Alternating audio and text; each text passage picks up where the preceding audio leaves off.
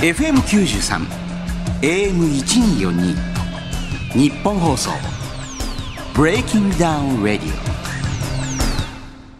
こんばんは、フリーアナウンサーの総口昭久です。1分1ラウンドで決着をつける全く新しい格闘技の大会、ブレイキングダウンの最新情報をお届けしております。この番組、えーブレイキングダウン、7月1日にブレイキングダウン8.5が行われました。同時接続35万を超えてっていうね。えーで、今、あの、さっき見たところによると、もうなんか300何、なんかね、何十万回再生みたいな感じに、ね、なってました。あっという間にもうぐるぐる回ってましたけれども、えーこれはですね、5月に行われたブレイキングダウン8、まあ、いわゆるね、本戦の大会の伏線回収なんかを目的としたのが点5ということで、えー先週のこの番組収録が8.5が行われる前日だったために、まあ、試合の結果なんかはね、残念ながらお伝えできなかったんですが、今回は、この方を交えて、この方の試合の時に35万同時接続を超えてました。数字を持ってる男です。はい、小宮です。米山さんです。よろしくお願いします。お願いします。どうですか？自分があの、試合してる時に35万人以上がじっと見てるっていうね。いやーでも実感は全然ないですよね。まあまあね。は後で聞いて、あ、そうっていう。い。うんなんか正直それがあんまりすごいことだとも正直あんまり理解してなくて、なんか割とそんなもんだったじゃないですかずっと。まあ今までもね、はいあの30万同時接続とかやってましたけど、えーだからなんかそんなだなって感じです。これが勝者の余裕ですよ。もう完全にもう勝ったからこれ。ねえ。まあ、この後お話もしますけども、改めて言うと8.5、お疲れ様でした。ありがとうございます。あのーいやー疲れましたよ。いや、というか、その直前に、あの、無制限みたいな、あのルールになって、はいはいえ、あれ、いつなったんですか？いや試合開始30分前くらいですよ。俺いや、だからね、あの、あの、超十人力が、あの、えっ、と、米代さんが、えーまあ、この8.5の、えーまあ、いわゆる、えーメインっていう、はい。格闘技の大会でメイン張れるってまず相当ですからね、これ。まあでも俺今回初だったんですよね。いや、メイン張れないですよ、普通どう考えても。で言うと12人2回目ですよね。まあ、そうか。8.5俺今までも あのサブメイン、えっと、最後から2番目とかが多かったんですよ、うん。ただメインだけがなかったですねはあ、改めてこの試合のね、あの、最初から、えー振り返ってみると、えー自分であのーまあ、生放、生配信やってて、はい。そしたらいきなりみくるさんから、はい。あの連絡があって、はい。あの、12人と試合決定って言われて、はい。最初ちょっと、は？っていうね。ちょっとほら、いやびっくりしましたよ。ーイってよりも、え？っていう。いや、まあ、みくるさんが言うならもうやるんだろうけど、はい。ちょちょっと待ってな、なんでそのマッチメイクなのかなみたいな。はい。意図がよくわからないみたいな。いやありましたよもう本当に意図分からなかったですしでそれで言うとなんか10人力が、まあ、体重がまあかなり。15キロ違うでしょ、もともと。もともとは。だって65キロぐらいでそうですね。12人80キロぐらいあるから、はで普通試合しちゃいけないじゃないですか、そんなん違うと。その中ででもうなんか10人力ってまあ弱いみたいなポジションだったじゃないですまあ、か。最弱っていうのが売りで、はい、はい。だから俺そこで勝負の成り立つと思ってるんだっていうところにすげえちょっとムカつきはあったんですよね 実際最弱って名乗って威張ってんじゃねえよっていうのをちょっとね。だってブレイキングの8.5もすごいいい試合のマッチメイクたくさんあったじゃないですか、まあ、後でも振り返っていきますけども、結構、もう一試合目からみんな結構バチバチで、いやその中で「え俺10人に来となの?」みたいな「俺まだそっち路線でやるの?」みたいな で俺いや、もう、正直言って米代さんもなんか、いや、もうどんどん戦うたびに進化してって、はい。最初はちょっとキャラ的な、はいはいね、とこにいたけど、なんか普通につけよくなってきたけどっていう評価でしたもんね。と思ったら違ったっていう。まだやっぱキャラ部門なのっていうのがちょっとあって。それがちょっと悲しかったです。いや、煽り V でもなんかずっと納得いってないですねっていうまんまで終わってましたもんね、なんか。納得いってないですし、なんかまあモチベーションが本当に上がらなかったですね今回の試合。本当に。前回の時は、あの、煽り V とかでもす、ちゃんとすっげえ練習しましたみたいな感じだったじゃないですか。俺練習1回しかしてないですもん今回の試合に向けて。で試合もだって2週間前ですよ。あ、やってって言われたのが、それも本当予定がずっと詰まってたんで練習もできなかったですもんあ、そう。でしかも減量とかじゃなくて増量だからなんかそこに向けてのモチベーションを上げていくみたいなのも割と難しかったんですよね。結局何キロぐらい増やしたんですか？えーっと5キロくらいですね。でも本当に2週間で5キロ増やすのが本当に精一杯でした。だって5キロ増やすって言ってもそまそんな簡単に増えていかないですもんね。でただ増やさなかった方が良かったなと思いました。体力なくなるし疲れるんですよすぐ。あえ体体重だからいわゆる減量した方がたスタミナなくなるっていうじゃないですか。ち違うんいですか？やえーっと減量というよりかはそのもともとナチュラルの65くらいで戦っといた方が良かった。っあて感じですね。で体力がすぐなくなる疲れるんですよすぐ。体重くなって。ー無理やり増やしてるから、筋肉で増えてるんじゃなくて思いっきり脂肪つけちゃってるから。本当に今回はもう今までで一番バッドコンディションでしたね。へえそれはなんか本当にプロ意識みたいなものが初めてあこうやって体を作っていくんだっていうのを本当に理解した試合でした。はあ。まあだから正直ちょっとコンディション作りにもちょっとまあなかなか時間も取れずに、はい。なんかあんまりうまくいかないままで迎えちゃって、モチベーションも上がんないしまあオリブイで行くとあの超12人気の方もいや俺もなんか別にやりたくはないっすねみたいなね、普通まあだそれ仲いいですからね。ね、いやまあ今までのコラボとかもあるから、はい。はあのまあそれからほらまああの自分なりに自負もあったんじゃない、まあ、一応盛り上げてる同士で、はい。ね一緒に盛り上げていこうぜと思ったらえこれから戦うんですか？みたいになって、で向こうも戦いたくない。こっちも戦いたくねえみたいな。あのそれまであった6試合とは全然違う感じの、はい。その前の6試合までは全部煽り煽られみたいな感じでリングだったけど、い、やわかんないですなんかどういう感じなんです。やれんやりたくないですね、で2人リング立ってるっていう、はい。えでそれでその無制限になるっていうのは本当にそ当日決まったんですか？当日です。おだからそれ知らずに見てたから。いやみくるくんがニヤニヤしながら近づいてくるんですよ。このこれ無制限いけるでしょ？みたいなことえ？みたいな。あ控え室で待ってたら。そうです。いやでも1ラウンドで勝てるでしょ？みたいなこと言われて、いやか勝つつもりでいきますけど、ええ。じゃあ無制限でいいじゃん。って感じでしたよ。いやでだから俺だからい1ラウンド目ああまあまあこれはまあ確かにうんまあドローかなと思って、じゃあ2ラウンド目の決着つくのかと思ったら2ラウンド目終わった後に判定いかないからあれ？と思って。たらほら田中大樹さんがねさあこれは無制限ルールでえ？無無制限？っつって最悪ですよマジで。バッドコンディションでしかも無制限ルールですよ、えー。いやであのもうこれ米尾さんの息上がってないっすかみたいな感じになってて、はい。い疲れましたもん。まあ、12人ほら青汁王子ともほらだってあれだけねやってることもあるしまあもともと体重もでかいから、はい。その辺まだいけんのかと思ったら、いやもう完全にあれ？やばい。これ小宮さん負けるかもしれない。いやだから本当疲れてましたね。ああそでもパンチもだから力入んなくて俺もうパンチで勝てる気しなかったんですよ。あもう2ラウンド目3ラウンド目とか、でただ1ラウンド目2ラウンド目手数は多分僕の方が圧倒的上だったんですけど。もうだからあこれこのままいったら勝つなと思ったらいやもう結構ガクーンって疲れて。3ラウンド目が限界でしたね。もう無理でした。体動かなかっただってお互いにあの休んでるラウンドみたいなのあったじゃないですか、はいごごラウンド目か。そうらそうそうそう。とりあえずこのラウンドはもうお互いにちょっと休もうかみたいな。もうあうんの呼吸でした もうちょっと一回休まないみたいな。ありまブレイしたキングダウンにあるまじき、は休むラウンドっていう。いやもう前ほんとしんどいっすよ。だって向こうは向こうで口から血出してるし、いやもう本当に正直あのもう俺これ膝でしかもう倒れないなと思いましたもん。こうパンチ無理だと、はいパンチじゃ絶対無理だ。あとやっぱ体もでかいし重いし。で俺その時セコンドにも言ってんですよ、もう倒れないって。あ相手もうこれ倒れねえぞっつって、でガードもちゃんと高かったんであ。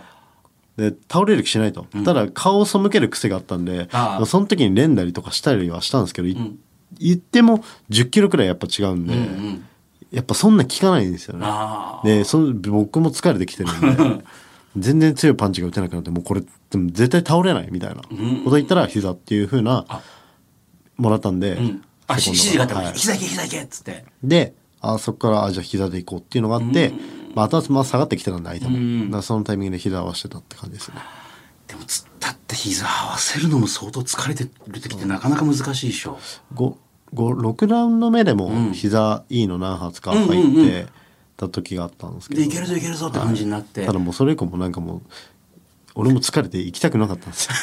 追い追い込みかけるみたいなのがなんかできなくて。いやもう解説の皆さんもこれ一晩中やってんじゃないですかねみたいな。いやなんか別にあの12人負けるみたいな部分でのあのーなんて言うんだろうな。自分自身のプレッシャーとかはなんか正直そんなになかったんですよ、負けるつもりも正直本当になかったんで。ただあのー本当に疲れすぎて心折れましたね。負けてとかじゃなくて疲れすぎて、もう心折れて、でも最後膝バーンって入ってもう綺麗にドーンって倒れて、そしたら自分ももうその3秒後に倒れてましたね、ドーンって倒れて本当疲れました。よ でお互いそのまま1分以上は起き上がれないっていう。俺本当にちょっと運営恨みましたもんね。あ。いや本当にやっぱなもう引退とかもかかってるしちょっといやずっとみくるさんずっとニヤニヤしてるんですよなんか。そう。いやなんかずーっとニヤニヤもうニコニコ。運営から遊ばれてるよみたいな。またおもちゃにされてるぞ言って。はあ。ありましたね。ねえ。えーとねメール来てるんですよこれ、はい。えー埼玉県蕨市のゴリラの島さんありがとうございます。今回の8.5で米代選手は負けたら引退表明していましたが正直今後はこの先何年後ぐらいまで格闘技を続けていこうと思ってるんですがブレイキングダウン以外のリングも考えてるんですかっていう。はい。えーっと格闘技に関しては、まあできる限りを続けていきたいっていうふうには思ってます。前向き。はい。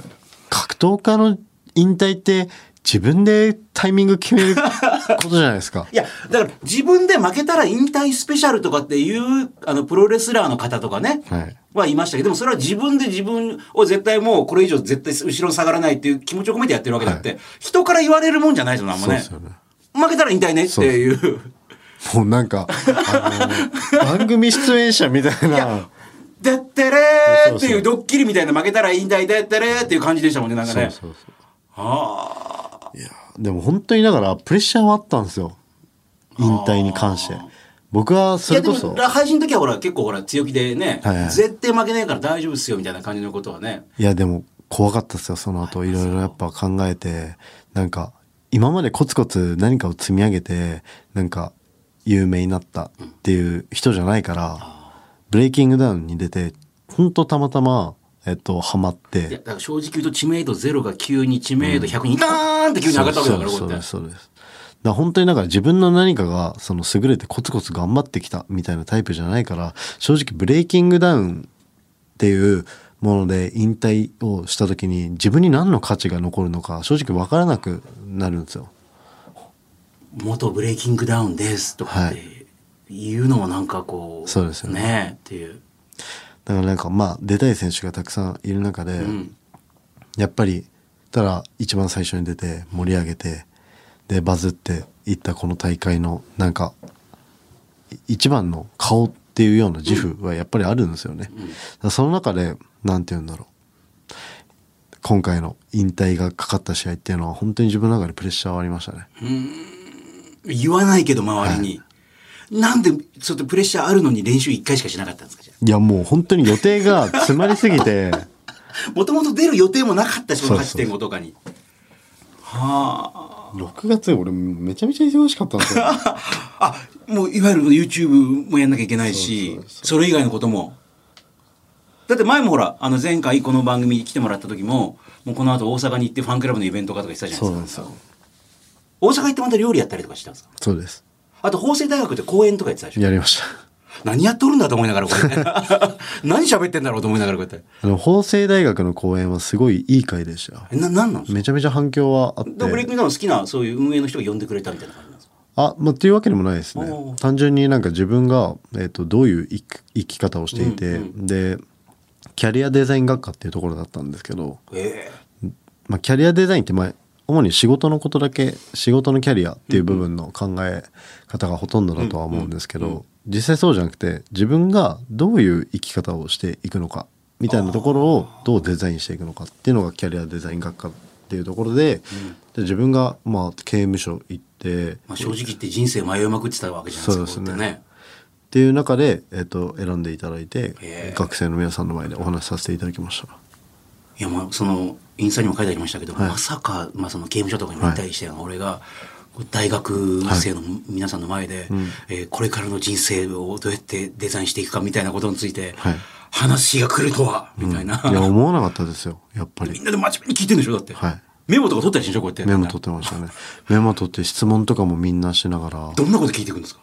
いやなんか言っちゃえばその困難に直面したらどうすればいいですか？とかどうやったら勇気って出ますか？とか。だっていろいろ困難に直面しまくりの人生だったわけですもんね、米代さんってねいや僕はそれに対しての回答は、まあ、僕の経験則からでしかお話しできないですけど、あの困難に例えば箸を落としました、まあこれは、まあ、これを困難だとしてそしたら拾う動きってするじゃないですか。そうね。あよいしょってこうねかがんで拾ってそうなんですよ。でそれをするかどうかが大事なんですよ。その箸を落とした。で箸を落としてずっとぼーっとしてても、その箸をずっと使えない状態がずっと続くじゃないですか、うんけどほとんど世の中のほとんどの多くの人がやっぱりその困難とか問題に直面した時それを放置しがち。ああそういう問題があるんだよなって分かってんだけども、でもうんって思いながらも何もしないっていう、っていう人が本当に多いと思っていて。はで例えば僕は刑務所から出てきて自分の人生の何かを変えたかったからブレイキングダウン出たんですけど言っちゃえばまあいろいろ料理人として活動してる中でも給料20万円くらいですよ、うん。その中でもっと俺こんなもんじゃねえってうん。ずっと思ってくすぶってる自分がすごい嫌で、それをちょっと変えるきっかけでブレイキングダウン出たんですけど、ね、正直 YouTuber になるつもりも正直なかったですし、最初とかは。うん。うん。ただその中で何て言うんだろう。もう何か問題とか環境を変えるにはやっぱり行動するしかないのでやっぱり行動するかしないかの人たちで、俺は大学生で俺の話を聞いてる暇あったら企業にインターン行けっていうようなものが回答ですね。だからここでこうやってうーんってうなずいてメモ取ってる場合じゃないぞっていう。そうですこれますます小宮さんラジオパーソナリティやった方がいいな。どうですか？えー言葉重いもん。だからほらまあねご自分でも言ってますけどもいろいろ失敗とかもしてるから、なんかほらそこから這い上がってきたっていう、その重みがあるんじゃないですかやっぱ。はい、まあそれありましたね。うん。でも一方だから10人にもなんかそういう同じような感じでこうね人生変えてもらって、はい。ね。でなんかわかんないけど終わった後に二人でなんかあの マイクで喋ってるのにちょっと感動するっていう、やっぱ12日と10も同じ気持ちだったと思いますよ。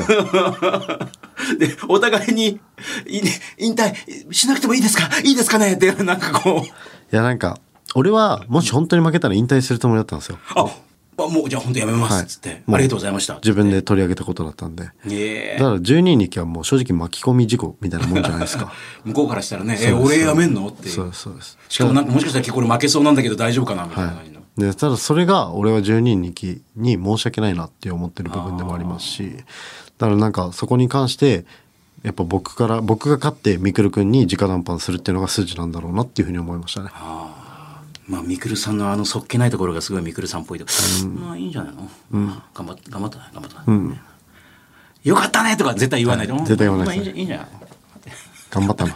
頑張ったな。まあいいまあよかったよかった。みたいな、あの人らしい 絶対そんなすごく褒めないっていうのが、そこがなんかすごい実感こもってるっていうね、はい。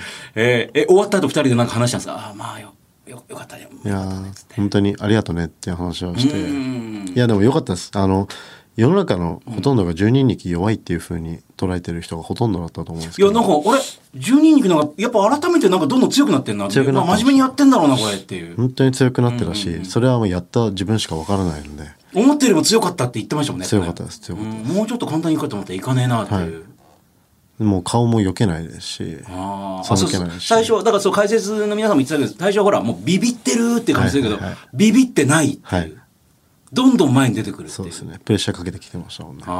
やっぱ80キロのプレッシャーってやっぱ強いですから。その中であとミドル蹴るようになってたんですよ。あそうそうそうそで今回ミドル蹴るようになってて、うん。でそれがあって中になかなか入りづらいみたいなのはやっぱありましたね。うああ80キロの蹴りって言っちゃえば普通に素人でも言って重いんで結構。いやあの12さん一回来たことあるんですけど思ったよりも体がっしりしてでっかいから。でかいですよねあこんなでっかいんだっていう、うん。やっぱでも本当強かったんでだー。からもうそれはもう僕しかわからないことだったしだから本当に12人力はまだまだこんなもんじゃないと思うしこれからもっと一緒に2人で盛り上げていきたいなっていうふうには思いましたね。うわそういうこと言いながら来年あたり急にまたみくるさんからかかってきて「まあ12期もう一回やる?」ってなんか。ありそう。あありそう。ありそうっすね。今度こそ引退なってくるから、またもてあそばれてるっていうのがあるかもしんないね。そう本当に。これこそ二人になんとなくこうストーリーができた感じちょっとするもんね、なんかね。えーそして、そしてメールまだ他にも来ております。千葉県八千代市の荒井優さんありがとうございます。今回の8.5でも日韓戦がマッチメイクされ、一勝一敗のドローでしたが、えージェイル選手相手に大金星を挙げた小柴選手のコメントがめっちゃ謙虚で可愛か,、えー可愛かったです。えーブレイキングダウン選手って普段は意外とおとなしい選手も多いんですか？って来てます。小柴君とかめっちゃいい子ですよあ、そうですか。普通に会ったら挨拶してくれるし気軽になんかすごいスポーツ少年って感じですもんね。ただまあ俺が正直あのあんまり正直現場馴染めてないんであんま誰かと喋るみたいなあんまないんですよ。仲いい人としか。いいまだに？そうなんですよ。昔からいるじゃないですか、だって。だ本当昔あのてるくんとかとしか喋んないんですよね、マジで？ただその中でも黙ってたら怖いと思われるタイプだからな。いやそんなんいくらでもいますよ 黙ったら怖い人だから。らその中でもやっぱ、あの小柴君とかゆら君とかもめっちゃいい子でしたね。ああ、ゆらさんも、そうかそうか、みくるさんの元でいろいろやってる人って。あー。え、試合って見てました？他の人のやつ。いやえっと見てなかったあです、終わった後も見たしました？終わった後見ました。お、どうでした？小柴選手。いやめちゃめちゃやっぱすごかったですよね。手数もやっぱ。いや、ジェイル選手が押されてる押されてるっていう。まあ、うん正直ほら、はっきりと勝ったかどうか、まあそんなバチンと決まったわけじゃないかもしれないですけど、ちょっと微妙な判定ではありましたけど、まあ、今回のあのポイント制が追加されてたじゃないですか、あの、いわゆる手数ね。はい。うん。それが。一番如実に出た試合だったんじゃないですか。うん。やっぱいや、だからあのー秋山さんとかも、まあ、ジェイル選手も結構やってたから、これ難しいなみたいなこと言ってて、まあ、ただまあなんかんお互い納得いくかどうかは話は別としてですけど、うんやっぱりあのポイント制って分かりやすかったじゃないですか、うんうん。あれってい言っちゃえば審査員がやってるようなことを可視化しただけだと思うんですよああ、そうかそうか。手手数が多かったんで、じゃあ今度こっち、小柴選手。でブレイキングダウンにおけるアグレッシブってかなり重要なうんうん。指標じゃないですか、1分間で、特に1分間ですはい、よね。うん。だからなんかそういったものが可視化されるっていうのはまあ僕はいいなっていうふうには思いましたね、ただまあそれがあるからかまあ面白くないって思う試合も、えっと、中には、えっと、視聴者側からしてみたらあるかもしれないですけど。だからそう確かにそのジェイル選手、小柴選手は正直言うと、もう一、やっぱ2人ともすげえからもう1ラウンド見てえなっていう。やっぱブレイキングダウンの視聴者 KO が見たいんですよねそうそう。結局。だから KO を生むってやっぱ大変ですよ。それは自分でも KO されたりしたこともあるし、みたいな。本当にタイミングにタイミングが重なって本当にそうなるっていうだけなので。だから普通だったらそのボクシングだったら12ラウンドとかでそれだけのダメージを蓄積させていって KO するとかってありますけど、1分間だけで KO するってよっぽど何かね、うんタイミングとそのパンチがうまくバーン当たったりとか膝当たったりとかっていうね、えーでも小柴選手、はい。だってまだ格闘技始めて9ヶ月とかそのぐらいでこれ、いや俺スパーリングとか見たことありますけど、やっぱ強いっすよ。ああー。身体能力やっぱ圧倒的ずば抜けてんだなっていうふうに思います。まあ、スポーツでほとんど全てのことで負けたことなかったって言ってましたもんね。なん。これからまた強くなりそうな感じ。えー板橋区の、えー、下駄の母さん28歳会社員の方ありがとうございます。牧伊沢選手と松井健選手のヘビー級対決、迫迫力がありました。ラスト20秒でお互いノーガード気味にフックを打ち合う姿は本当に見応えがあったんですが、結果は3-0の判定で牧選手の勝ち。ってね。えー、牧選手の方が有効打が多かったという判定でしたが、戦ってる選手自身は有効打だ、多いな、こっちは。とかって、そういう実感ってあるもんなんですか？って来てますけど、どうですか？あー戦でもありますよ。ありますか？やっぱ12人気のパンチのうわこれ効くわみたいなのもありましたし、うんうん。やばい、これもらっちゃダメだそうですだから結構僕はそれありましたね。うーん。まあ今回だからそれをほら、あの、まさに可視化されたのが、その、ね、アタックポイントみたいなのがありましたけど。松井君がノーガードで先に行ったじゃないですか、うん。俺はやっぱ松井君あれは男のギ出したなとはすごい思います。だって顔思いっきりこう前に突き出しながらもうパンチだけを。お互い打って打ってもうプロレスみたいな感じだったそうそうそうそう。でもプロレスの方はほら、もう完全にほら、もう相手を殺すようなことはしないじゃないですか。はいでも、ブレイキングダウンってもう本当にもうね、相手をぶっ倒す感じで言ってるから。だからその中でただ男気出した松井君に対して、えっと、ノーガード打ち合いって言ってもちょっと、えっと、牧君が、うんうんなんて言うんだろうなあの当てに行ってたっていうような印象うん。です、だからやっぱあのアタックポイントに関しては牧君が有利だったのかなっていうふうには思いますけどただ男気はかっこよかったですねえ。うーん。そして、えー、神奈川県座間市のアホみた、アホみたいさん28歳の方ありがとうございます。ブレイキングダウン。ね、9の情報もいろいろ発表されて期待高まってますと。えー今回の喧嘩自慢地区対抗戦でスカウトが行われるのは北関東、横浜、大阪、九州の4地区だけですが、朝倉未来選手の YouTube チャンネルでは朝倉選手の暴走族時代の特攻隊長がひな壇ほぼ決定と話していましたと。それだけ強い人がいるなら、えー、ミクル選手の地元、豊橋にもスカウトを送った方がよくないですか？っていう。俺も一緒に飲ん飲んだんですよ。あ、その？はい。特攻隊長の。特攻隊長？はいどんな感じの方なんですか？めちゃくちゃ気さくで優しい方ですよ。あそういう方ほど。はい。へー。めちゃくちゃいろんな面白いエピソード聞いてやっぱすげえなと思いましたもんね。それは放送できないようなこともいろいろ。ね。あ、できない。できないです。で できないですけどやっぱでも俺みくるくんってやっぱ俺本物なんだなって思思ったそういうやっぱ過去のエピソード聞いて。あ、俺それなんか言っちゃえば、ん。やんちゃしてましたけど、ん。なんかそこに振り切れる人と振り切れないやつがいるんですよね。ああ、なるほど。ヤンヤンキーに。え、だから遠く、あの、遠くから見てるとなんとなく同じように見えるけど、やっぱりそこに行くと違うっていう。いや本物がやっぱいますよ。へで言うと俺は偽物だったんでえ。へえ。それはまあみくるくん見て如実に感じました。あー。あ偽物だったなっていうのは。ああ、それもあら昔のいわゆるその、こんなことがあったって話聞いてるだけでも、うわ、すげえなーっていう。はい。うん。なんか今回、平石さんかな？あの、煽り V の中で言ってたのは、その、ラージハイさんに対して、やっぱり、かな、なんか、あの、本当の喧嘩をやってきてないやつっていうのは、目の奥が、あの、いや、本当の喧嘩をくぐりに来てきたやつは、なんか目の奥がなんかすごい、座ってるっていうか、落ち着きがあるみたいな。でもラ、あの、ラージハイにはそういうのがないとかって言ってて、まあ、普通の人わかんないけど、なんかやっぱ喧嘩を普段から昔やってた人ってなんかあるんだろうな。なんかまあ見ただけで感じるような、なんか、ああ、この人相当なんかやってきたんだな、みたいな。ありますね。あります？ありますあります。うーん。喧嘩やってる人はやっぱ分かるんですよね。オーディションとかだとだから本当分かりやすいんですよね。だってそういう人がほら、まあ、絡まれやすいじゃん、はいはいはい。さんって。だから、ぐーって近づいてくるんじゃないですか。虚勢張ってんなって感じです。いや分かんないですけど、いや本当になんかあの場でそういうエンターテインメント性っていうのが、その担保されてる中だったらなんかなんか言う前に手出るもんなんですよ。ああ、まあ、いや、本当はそのことしちゃいけないけど、はい。本当は良くないですよ。いけないですよ、もちろんね。人を叩いちゃもいけない本当は良くないんですけど、え本当だったら分かんないですけど俺はいきなり、ま、山川君蹴っ飛ばした、えね。みたいな。あそこから始まったってことで、ダーンって蹴って、はい。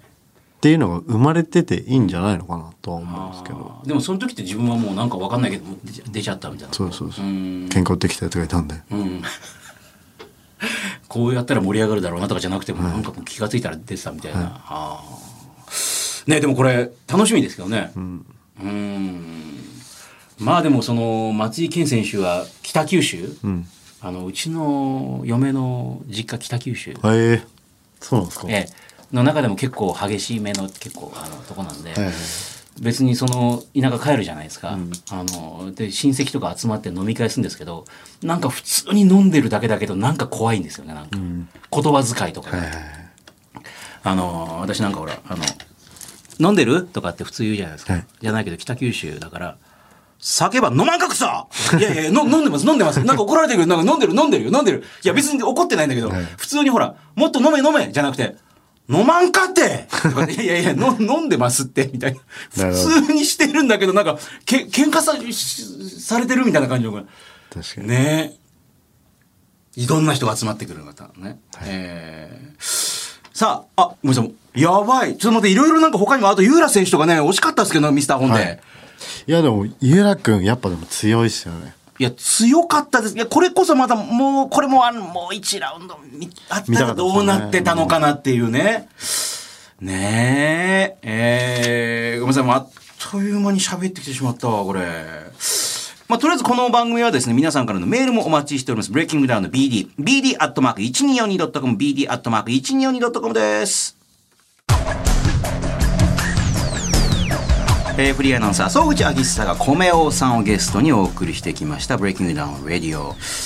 こめおさん、あのー今日だけでもあっという間にもう30分以上ね、はい。実は喋ってきたんで、えー来週も引き続き、おあのお付き合いいただきたいと思います、で改めて BreakingDown の情報なんですが BreakingDown では公式アプリ BreakingDown Club リリースしております。このアプリでは BreakingDown 8.5に出場した全選手の試合直後のファンの方へのコメント総集編を限定公開中です。えー今ならなんと初回お試し登録で有料プラン2週間無料で楽しめます。えー詳しい情報は BreakingDown の公式ホームページか公式ツイッターでチェックしてください。でもちろんね BreakingDown 8.5は実際に今あのー無料で全試合見ることができますからブレイキングダウン見たことないけど面白いのかな？とかねぜひこれ8点も見てみてください。小宮さんがもう死闘を演じてますからね。もうこれぞまさに死闘っていうね。本当に死闘えー皆さんからのメールをお待ちしております。あなたと格闘技の経験でその思い出を教えてもらう私と格闘技のコーナー、えー自分のテンションを上げるため格闘家にとっての登場曲ともいえる曲のリクエストを募集しているこれが自分の登場曲のコーナー、えーあるいは選手への質問や応援メッセージ、えートレーニングダイエットに関する質問などなど何でも気軽に送ってください。番組メールアドレスはブレイキングダウン BD BD アットマーク 1242.com BD アットマーク 1242.com BD はブレイキングダウンの、えー略の BD ですと。えー、米尾さん的には、えー、YouTube のチャンネルをやってらっしゃる、はい。あとなんかお知らせすることあります？7月20日から、えっとファンクラブがリニューアルでオープンするので、すごいなはい、ぜひあの料理コミュニティで、えっと基本的に皆さんとあの僕のレシピを共有したりそうとか別にみんなにあのスパーリングするとかじゃないから全然、そうです。そうそう料理人まあ戦う料理人とか言いますけどでも料理してるとこって私もそうですけど結構ねレシピ参考になるから。ぜひ本当に簡単なやつしか作ってないんで。そうインスタとかで全然筋肉自慢全くしてないから、はい。料理ばっかりやってるから。ファンクラブもだって女性の方が多いんですか？いや男性です。あとあの家族の方とかえこ子供人気結構あるんですよ。やっぱキャラクターっぽいのかななんかちょっとね「米代だ」とかって言われるんですけど、あだから全然あのえファンクラブとかって入っていいのかなみたいな方も全然別に女,、はい。女子も多いでしょだってね,、はい、ね。で一緒にねその料理を作って例えばテーマごとに例えば6月とかだったらあの梅雨の時期に合わせた青梅取りとかみんなでしたりとか。え？あとお米の収穫とか田植えとかまで全部ですね。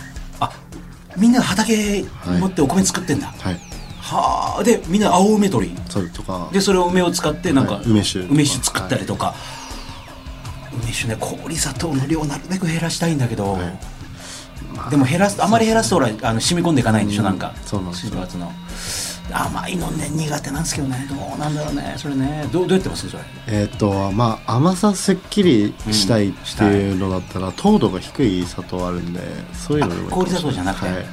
あ糖度が低い砂糖と？ああります。えそれはきび砂糖とかな？んかちょっとあえっとべいろんなものが入ってる。そうです。ああその話だけでも30分いけるな。ちょっと来週もうちょっと料理の話聞こうかな。確かにそうです。ね。えーなんであの米代さんのファンクラブ入りたい人はじゃあの検索とかして。あえっと、はい。公式 LINE から、えっと、米尾の公式 LINE から、えっと、申し込みできるので、えーぜひ検索してみてください、ということで今週はこの辺でお相手は沢口と。あ米尾でした。りがとうございました。また来週もよろしくお願いします